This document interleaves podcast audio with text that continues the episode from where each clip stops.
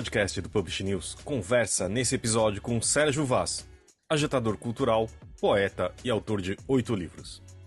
Sérgio é uma figura difícil de definir. Dizer apenas que ele é um poeta e um agitador cultural é pouco. São 35 anos de efervescência e poesia. Conhecido também como poeta da periferia, ele se considera um sonhador, uma pessoa que quer mudar o mundo ao seu redor e, de fato, o muda criou a Cooperifa, projeto que há 22 anos leva cultura, leitura, poesia para a periferia e reúne centenas de pessoas todas as semanas na noite mais louca de São Paulo. Uma força da natureza que junta a Avenida Paulista ao Tabuão e passa pelo metrô. Nesse bate-papo, ele conta pra gente como a leitura e a poesia surgiram em sua vida, dos bastidores do lançamento do seu novo livro, Flores da Batalha, de como podemos levar a leitura para mais pessoas, principalmente nas periferias, e da sua abordagem diferenciada e descontraída para se aproximar dos jovens. Uma conversa cheia de poesia e inspiração com o poeta da periferia, Sérgio Vaz. Esse podcast é um oferecimento da MVB Brasil empresa que traz soluções em tecnologia para o mercado do livro. Além da MetaBooks, reconhecida plataforma de metadados, a MVB oferece para o mercado brasileiro o único serviço de EDI exclusivo para o negócio do livro. Com a PubNet, o seu processo de pedidos ganha mais eficiência. E já ouviu falar em POD, impressão sob demanda? Nossos parceiros da Um Livro são referência dessa tecnologia no Brasil que permite vender primeiro e imprimir depois, reduzindo custos com estoque, armazenamento e distribuição. Com o POD da Um Livro, você disponibiliza 100% do seu catálogo sem perder nenhuma venda. E também com o apoio da CBL. A Câmara Brasileira do Livro representa editores, livreiros, distribuidores e demais profissionais do setor e atua para promover o acesso ao livro e a democratização da leitura no Brasil é a agência brasileira do ISBN e possui uma plataforma digital que oferece serviços como ISBN, código de barras, ficha catalográfica, registro de direito autoral e carta de exclusividade. Esse é o episódio número 271 do podcast do Publish News, do dia 29 de maio de 2023, gravado no dia 25. Eu sou o Fábio Errara e esse episódio conta com a participação de Talita Facchini e Khalid Lourenço e a edição de Fábio Rara. E não se esqueça de assinar a nossa newsletter. Nos seguir nas redes sociais: Instagram, LinkedIn, YouTube, Facebook, TikTok e Twitter. Todos os dias com novos conteúdos para você. E agora, Sérgio Vaz. Queria agradecer aqui o Sérgio pela participação e eu queria pedir desculpas no ar, que acho que é a primeira vez que eu me atraso numa gravação e te aconselho justo com você, né, Sérgio? Perdão, mas Tô muito tá honrado. aqui, pô. Tô honrado de falar com você, né? Admiro o seu trabalho há um bom tempo. Eu lembro que eu fui no sarau da Cooperifa já são uns 10 anos atrás e, e foi uma coisa que me marcou muito. Então é um prazer conversar com você. Bom, prazer conversar com todos e todas também. Fico feliz pelo convite. E precisa voltar, porque estamos a milhão lá também. Continuamos lá, firme. É, eu vi, eu vi, eu estava vendo no Instagram, que coisa incrível. Mas, Sérgio, eu queria começar pelo começo, né? Pelo óbvio. Mas sei que começou a trabalhar muito cedo, teve uma série de, de profissões ali. Mas eu queria conhecer um pouco do, ouvir de você um pouco do leitor, né? De que como você, como que era os, como você conheceu os livros? É, você tem alguma lembrança de algum livro que importante que te marcou? Como que é o Sérgio leitor nos primeiros, ali no, no começo? Bom, meu pai veio de Minas Gerais, do norte de Minas, para morar em São Paulo no início dos anos 70, 71. E ele trouxe com ele o hábito da leitura. Então a gente morava num cortiço, lugar pequeno, e ele estava sempre com uma vela lendo os livros. Aí depois, já na outra casa, ele gostava de ler e eu comecei a imitá-lo. Imitá-lo literalmente. Aí ele percebeu o meu, meu, meu, meu jeito de, de, de, ler os livros dele e ele começou a comprar os livros de, é, de contos de fadas. João e Maria, Branca de Neve, Feijão e o Sonho. Aí logo em seguida eu parti para os infantos juvenis, A Ilha Perdida, Os Caravelhos do Diabo,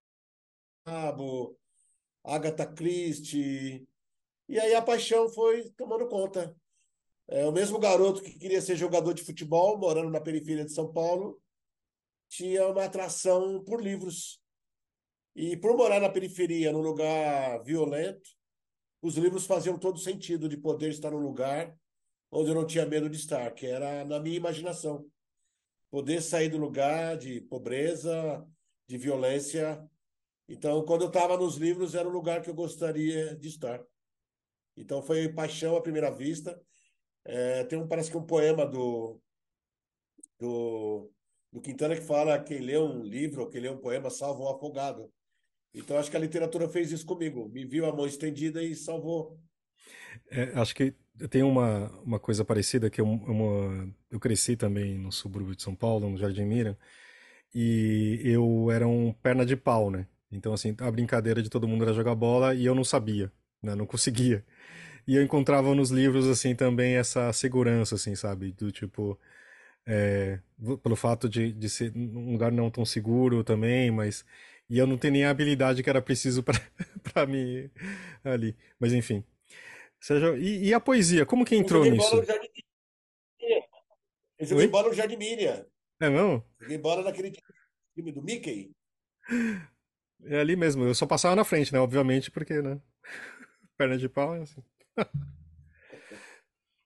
E como poeta, como que apareceu a poesia nessas leituras? Você não, pelo visto, você comentou só alguma coisa de ficção ali e tal, mas é, eu tinha preconceito contra a poesia, né? Porque eu achava que poesia era uma coisa de intelectual, uma coisa que você tinha que escrever e só o cara muito inteligente poderia entender o que estava escrito ali, né? Então, ou então alguém que tinha perdido a namorada e que estava com uma dor eterna. E que vieste, que falaste, que tinha que ter essa linguagem. Ah, tu vieste, tu falaste, tu me maltrataste.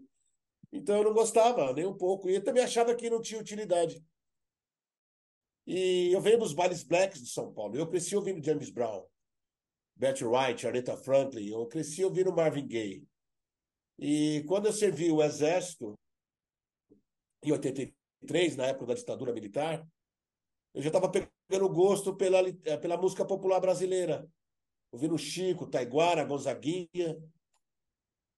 E ali lendo é, essas músicas e as pessoas me explicando e dizendo, eu não entendi, a pessoa falou, isso é uma metáfora. E assim como no filme O Carteiro Poeta, quando o Grupo Ouro descobre as metáforas, eu descobri as metáforas e fiquei apaixonado. Falei, então isso, isso é poesia?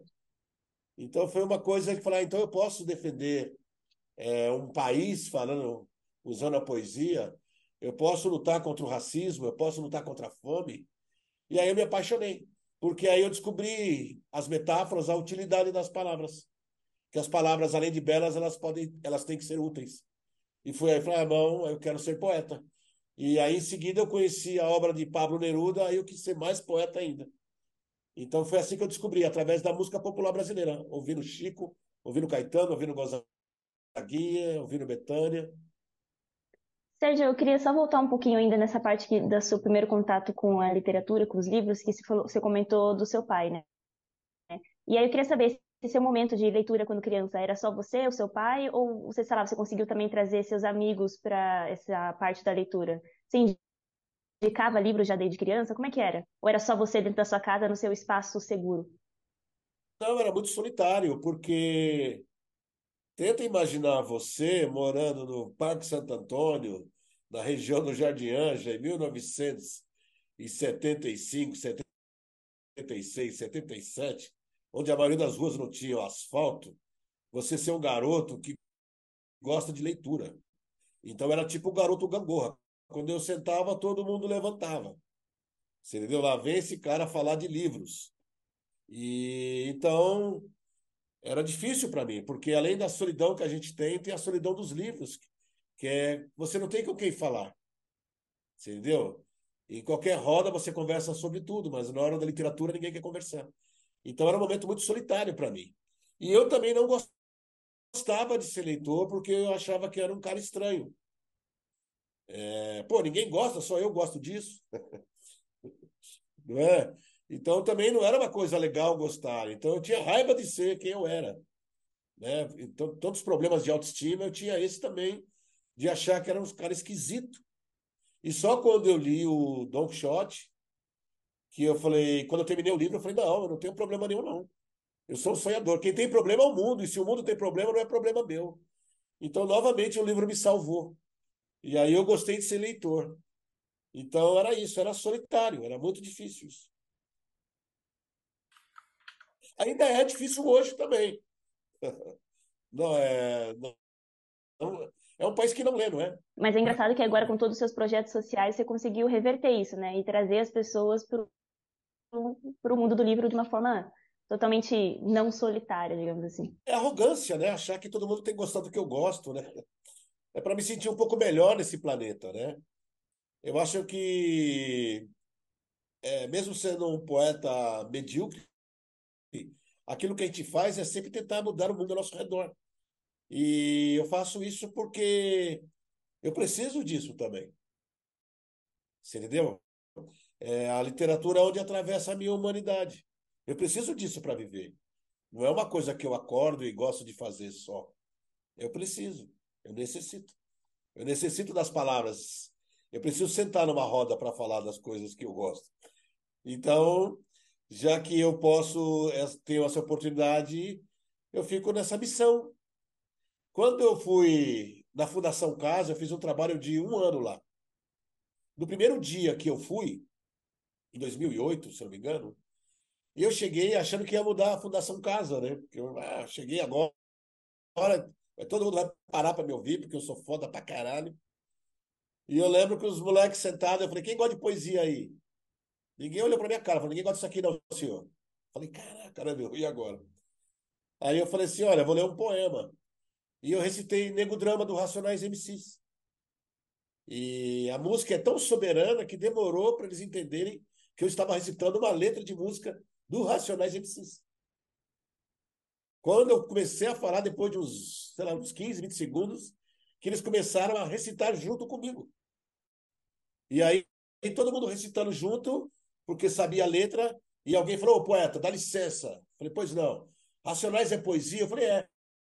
Então nós gostamos. Então eu entendi ali que todo mundo gosta de poesia, só não sabe que gosta. Aí o meu trabalho começou a ganhar sentido, que é lembrar as pessoas que elas gostam de literatura e só não sabem que gostam. Entendeu? Então acho que é isso. Eu estou na missão de lembrar as pessoas que elas gostam de literatura. Falando um pouco do seu livro novo, O Flores da Batalha, eu achei interessante que você lançou tanto no Itaú Cultural quanto em Tabuão, né? E também está num, num espaço dentro do metrô, né? Que tem milhões de pessoas passam ali. E é um personagem, é como se fosse um personagem no seu livro também, né? A cidade, né? Só que também tem todas essas... A diferença de estar tá na Paulista, né? Na Avenida Paulista, ali, dentro de um, de um instituto cultural, do Itaú, etc., só que tá bom, como que você transita por esses lugares, né? E sua literatura transpassa isso também? O meu sonho era ser um poeta popular. Desde sempre. E eu tenho tudo para ser um poeta popular. Eu sou preto, periférico e sou semi-analfabeto. Então, como diria o Milton Santos, eu sou outsider, não faço parte de nenhuma academia, não faço parte de nenhum grupo. Eu sou aquele que as pessoas falam, meu, tolera ele porque ele é da periferia, tá ligado?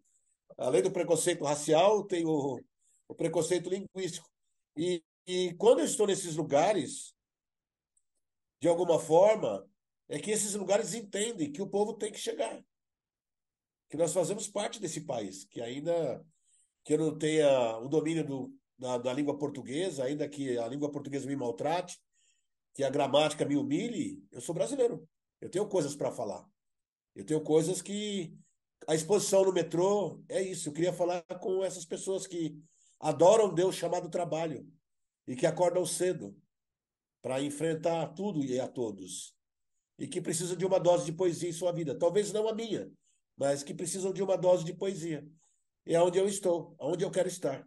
Você entendeu? Então, se eu lancei meu livro na Brasilândia também. Então eu quero estar em todos os lugares. Eu não quero mais que alguém diga que eu posso, que eu não posso. Pode dizer o que quiser de mim, mas vai ter que me aturar. Não podem me proibir. Já me proibiram demais, você entendeu? E aí eu quero me comunicar o máximo que eu puder. Porque eu acho que difícil não é escrever um livro. Difícil é achar quem gosta daquilo que você escreve. Então eu estou atrás dessas pessoas, porque eu acho que sagrado não é quem escreve, que sagrado não é quem escreve, sagrado é quem lê. Então eu estou atrás desse sagrado, que são as pessoas. E para encontrar eu vou ter que andar mais do que os outros, porque eu não estou na livraria, eu não estou na academia, eu não estou nas feiras, eu não estou na Bienal, eu estou abaixo do radar, mas estou voando também. Pegando justo essa sua fala final, eu queria saber um pouco de como foi os bastidores ali do lançamento do seu livro. É, e, e, mais precisamente dessa sua relação com o pessoal da editora, sabe? De realmente de, é, sei lá, ter a ideia de lançar o livro no metrô, de lançar na periferia, de lançar em lugares que realmente, que nem você citou, às vezes não é o tradicional, não está lá só na livraria, não está nesses lugares mais, enfim, que a gente está acostumado a ver o livro. Aí eu queria saber, como é que foi esse trabalho seu com o pessoal da editora para poder viabilizar esse livro e fazer projetos diferentes para levar para mais pessoas? Sérgio, deixa eu só completar a pergunta da Talita. Eu quero dar um gancho e dar uma completada nessa questão de você lançar livros em lugares é, como metrô ou não tão convencionais. É, eu, queria, eu queria saber sua visão sobre o acesso do livro na periferia. É, para mim é uma questão muito importante, porque eu vim da periferia também, e foi muito difícil para mim ter acesso a uma livraria, a um livro. É, eu peguei o livro por conta de influência do meu pai também, eu tive um histórico parecido. Então, assim, para o livro chegar, a gente sabe, para o livro chegar no Mitsutani, no Jardim Ângela, no Miriam, você não encontra uma livraria, uma banca de jornal, ao menos na minha época, na minha infância, não tinha. Eu queria saber essa questão, que, o que você acha de, do acesso, se você acha que isso tem mudado. Eu tenho um projeto chamado Poesia contra a Violência, que já há mais de 10 anos, praticamente toda semana, eu vou numa escola pública falar de poesia. Recitar, fazer oficinas, contar um pouco da minha história. É uma campanha de incentivo à leitura e distribui livros gratuitamente para os jovens. Então, eu trabalho com formação de leitor. O Salão da Cooperifa tem um projeto chamado Várzea Poeta. A Cooperifa patrocina 10 clubes de várzea da quebrada e eles têm que pagar os uniformes assistindo o sarau.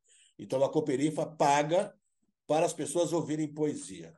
Eu estou nas escolas para, para, para os jovens para falar de poesia. E fiz um trabalho com o Sarau Asas Abertas, que continua fazendo esse trabalho, no presídio Adriano Marrei, para falar de, da importância da, da leitura dentro do, do sistema penitenciário, porque é um lugar onde as pessoas, infelizmente, têm tempo de ler. Fui na Fundação Casa. Então, eu levei toda essa bagagem para a editora e falei assim: eu sou esse cara, tá ligado? É, eu não posso ir com vocês, é vocês que têm que vir comigo. Eu sei, posso não saber para onde eu vou, mas eu estou indo. Você entendeu? Então, para fazer nesses lugares, talvez tenha sido novidade para a editora, que abriu o coração e falou: não, tá bom. Tá bom, é isso mesmo. Então você quer ir lá, nós vamos lançar lá. Lancei agora na, na Brasilândia, vou lançar agora no Grajaú, vou lançar agora no Pagode da 27, vou lançar no samba, o maior samba aqui, uma das maiores rodas de samba do Grajaú, eu vou lançar lá. Tá ligado? Por isso que eu tô te falando que é da hora ser livre, é da hora ser popular, porque eu posso ir, ir onde eu quiser e as pessoas só, só podem me julgar. E o julgamento hoje não faz mais sentido para mim. Então, para mim, estar nesses lugares é honrar o tipo de literatura que eu faço. Porque eu não escrevo para a periferia, eu escrevo com a periferia. Eu não escrevo para os negros e negras, eu escrevo com negros e negras. Entendeu? Então, eu não quero escrever sobre pessoas às quais eu não convivo. Então, eu quero estar, o meu livro tem que estar. E então, o que, que eu estou fazendo com isso? Eu quero desmistificar a literatura. Eu quero dessacralizar a literatura, como eu disse. Porque as pessoas acham que literatura é isso, que literatura é aquilo. Acha, e tem escritor que acha que para escrever tem que flutuar, entendeu? Que, que flutua, que, que acende um incenso, a, a inspiração vem do Olimpo, vem da onde. E eu quero dizer que não, que a literatura é uma coisa simples, que precisa estar diante dos olhos de todas as pessoas.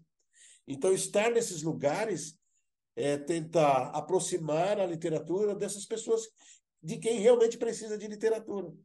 Quem no metrô, quem está indo pro metrô que não precisa de poesia no dia a dia? A época que eu mais lia era quando eu pegava ônibus.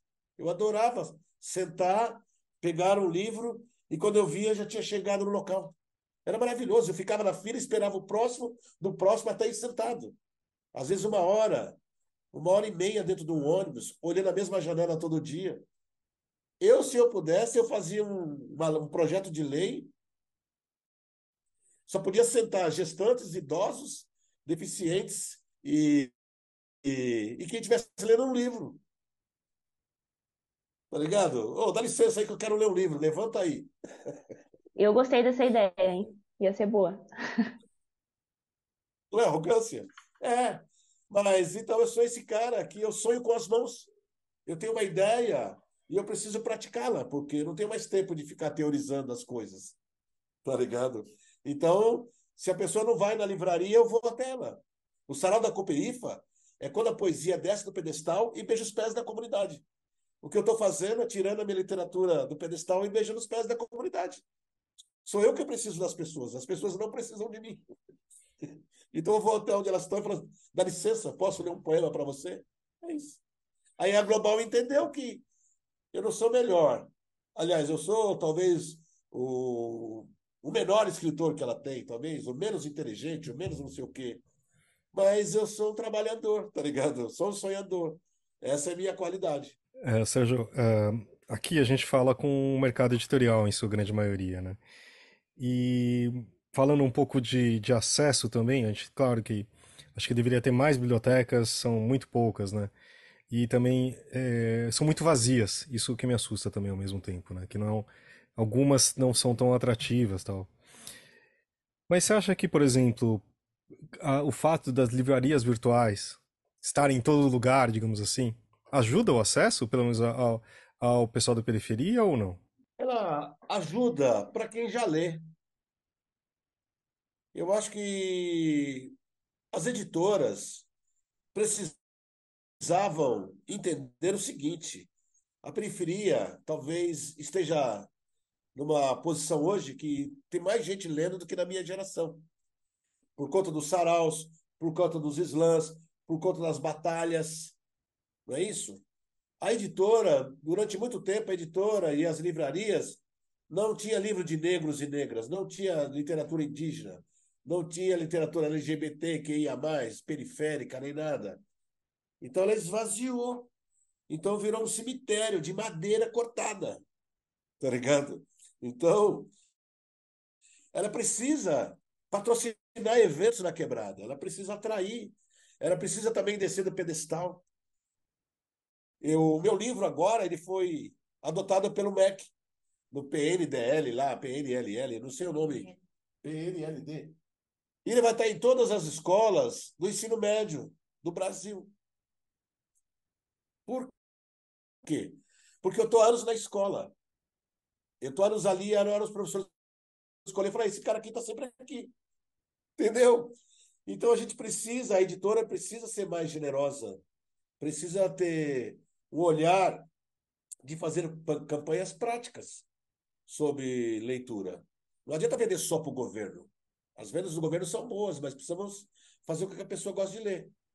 Então, eu acho que online é da hora. Ó, ô Fábio, se você analisar, eu vou numa escola, o moleque fala assim: ah, mas eu não sei o que escrever. Certo? Eu não gosto de escrever porque poesia. Eu falei, então tá bom, entra, vem na lousa aqui. Tá bom. O que, que você fez no final de semana? Ele falou, não, eu fui lá no samba. Eu falei, ontem eu fui no samba. Sem tava eu, fulano, ciclano, ciclano. Que música ele tocou? Pá, pá. Aí eu falei, ele escreveu um monte de coisa. Eu falei, tá vendo? Você escreveu uma crônica. Ele escreveu uma crônica. Falei, é, uma crônica, isso é uma crônica. Então, eu acho que a abordagem da gente é, na periferia ela tem que ser mais simples, mais humilde. Então, essas campanhas, esse negócio do metrô, eu acho da hora demais. Talvez seja a coisa mais bonita que alguém já fez por mim ou que eu tenha feito. E amanhã poderia ser de outro autor, amanhã de outro. É, uma brincadeira de, de, deu lugar para quem tá, quer ler um livro. Coisas. Eu não sei te falar. É, mas seria isso. Eu acho que ajuda, mas não é o suficiente. Como você disse agora, é, as editoras atualmente têm lutado por mais diversidade. Você tem sentido essa diversidade chegar nas periferias?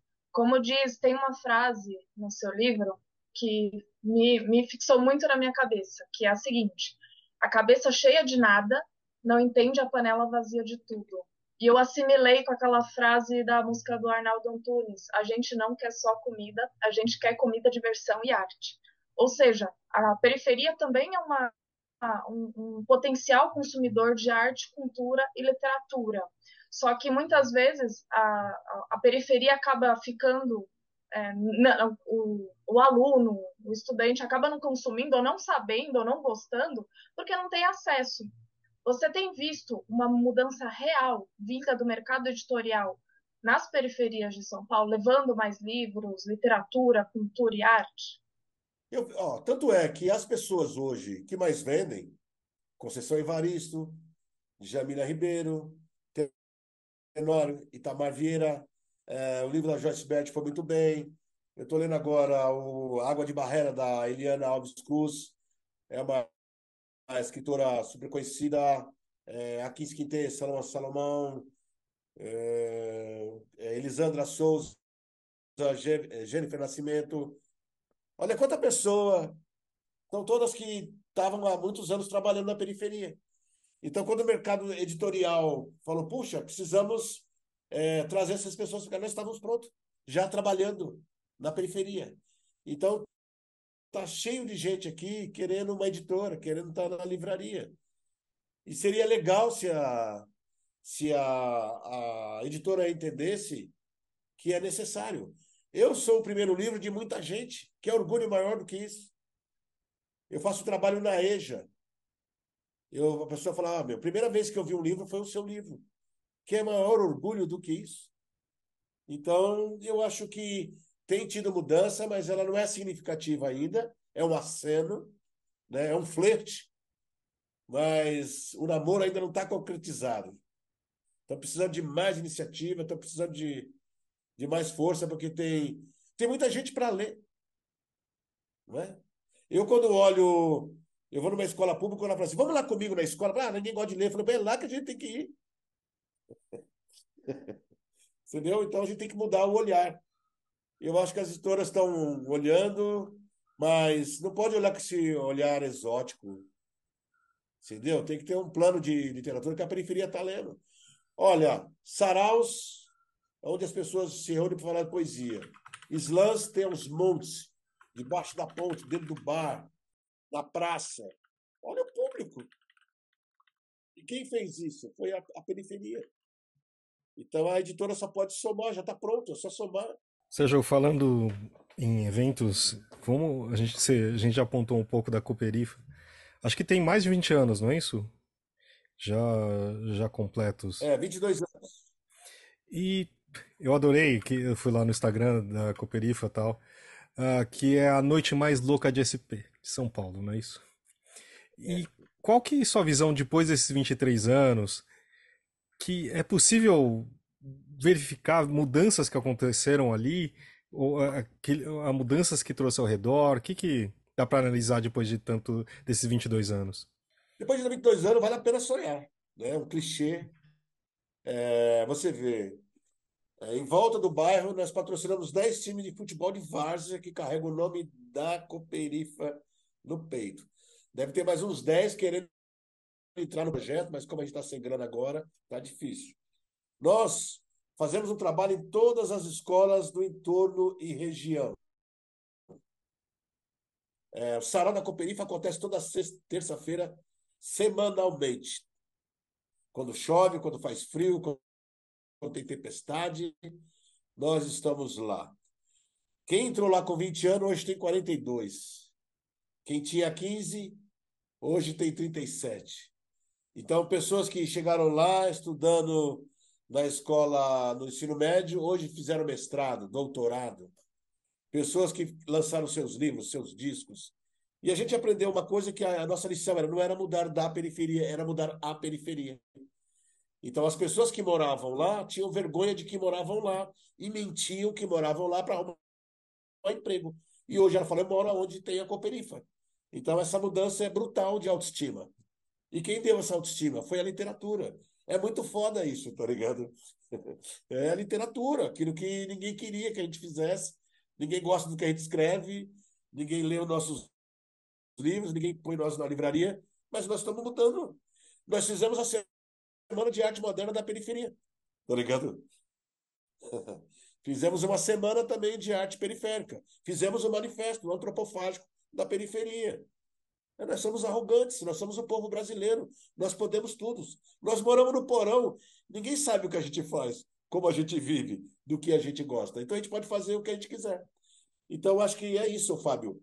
As pessoas, se eu pudesse resumir, é: eu posso, eu sou possível. Então acho que o Salão da Cooperifa é isso: eu posso, eu sou possível. Eu moro perto do cemitério do Jardim São Luís, onde a maior quantidade de chumbo está debaixo da terra. É onde os jovens, você entendeu? Que são enterrados. Ninguém gosta de ser enterrado nesse cemitério. Eu moro lá. E uma vez, Thalita, Ali e Fábio, nós fizemos uma peça, uma esquete de teatro antes de começar o sarau. E o senhor me perguntou, Sérgio, o que, que vai ter aqui hoje? Eu falei, vai ter, um, é, vai ter um teatro. Ele falou, teatro? Eu falei, é um teatro. Mas o teatro, o teatro? Eu falei, é, o teatro, mas o teatro mesmo? E eu fiquei imaginando, que teatro que você, que você tá achando, né?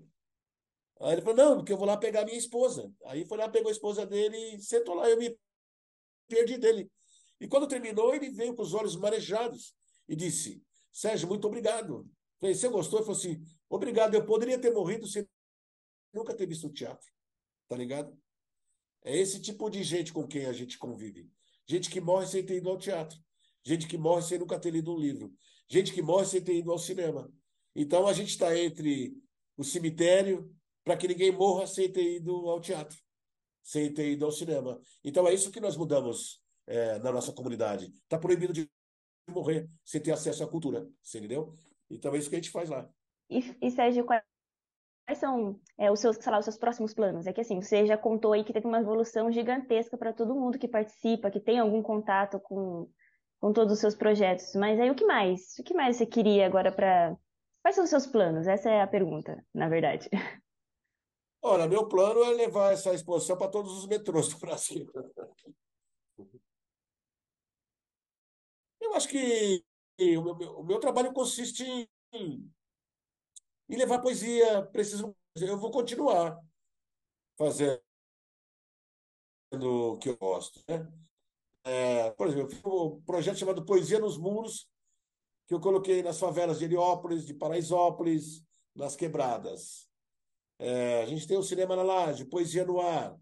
A gente vai sempre inventando alguma coisa para que as pessoas topem a poesia.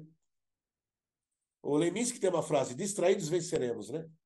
Distraído eles, venceremos nós. Então, o meu trabalho é isso: divulgar a poesia, divulgar a arte e ver se de alguma forma a gente pega alguém pela pela armadilha da poesia. E outra pergunta, o Flores da Batalha acabou de sair, né? Você está aí é, lançando livro, fazendo promoção, mas já tem algum outro projeto aí que é encaminhado?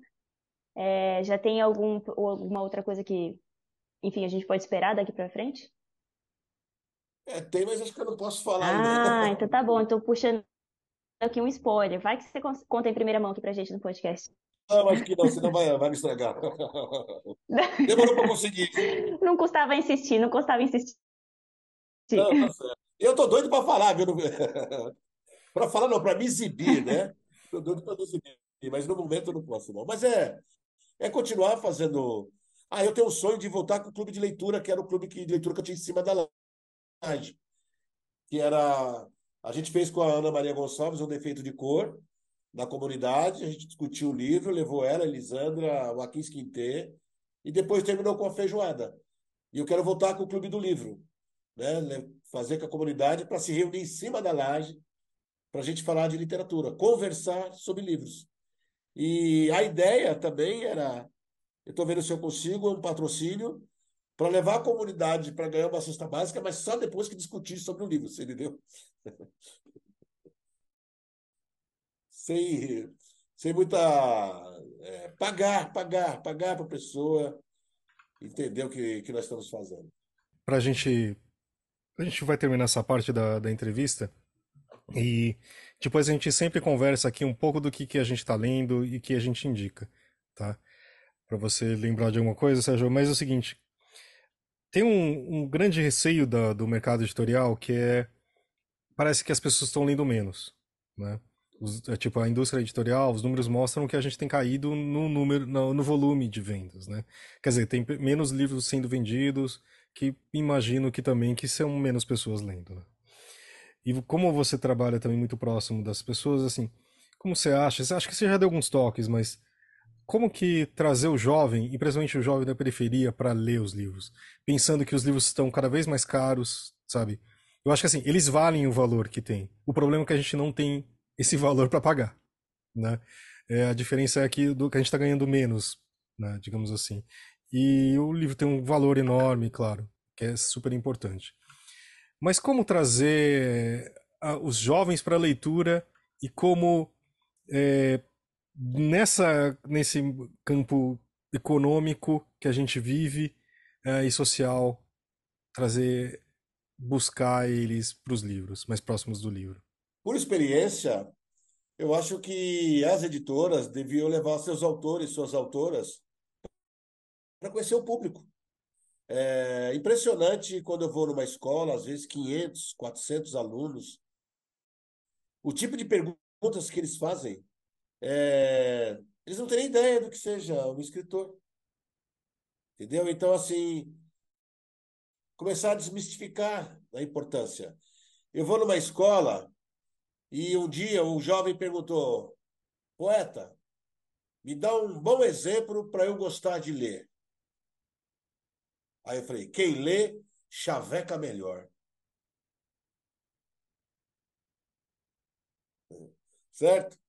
Aí todo mundo riu, todo mundo riu, a menina levantou. Poeta, e nós, as, as minas que lê, acontece o quê? Não aceita qualquer chaveco. Tá ligado? Então eu acho que a literatura ela precisa se aproximar dessas pessoas, elas estão doidas para ler. Geralmente eu levo 10 livros que eu pego nas editoras e sorteio. Eu já vi briga, eu não deu tempo de filmar, que eu queria filmar a briga na escola para viralizar, para quebrar um pau por causa de um livro. Você entendeu? E eu sempre levo três dos meus livros e sorteio. E dá briga. Então, pera lá, gente. Tem alguma coisa errada. Então, Fábio, eu acho que era se aproximar do jovem. Você entendeu?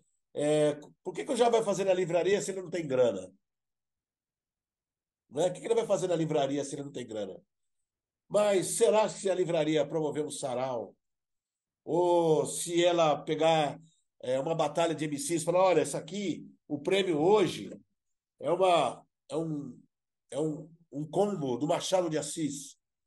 É, eu vou patrocinar 30 livros para fazer o clube da leitura aqui. Eu fiz um sarau chamado Língua Afiada no Museu da Língua Portuguesa. É, as pessoas iam lá e, e, e levava as escolas para ir lá.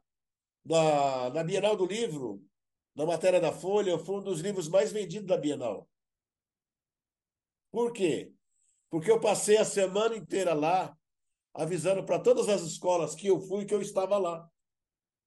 Então, das 10 às 5 da tarde, às 6, às 18 horas, eu estava lá, trabalhando como um trabalhador normal abordando as pessoas, abraçando, tirando foto, dizendo quem eu era, recebendo professores, recebendo alunos, tirando fotos.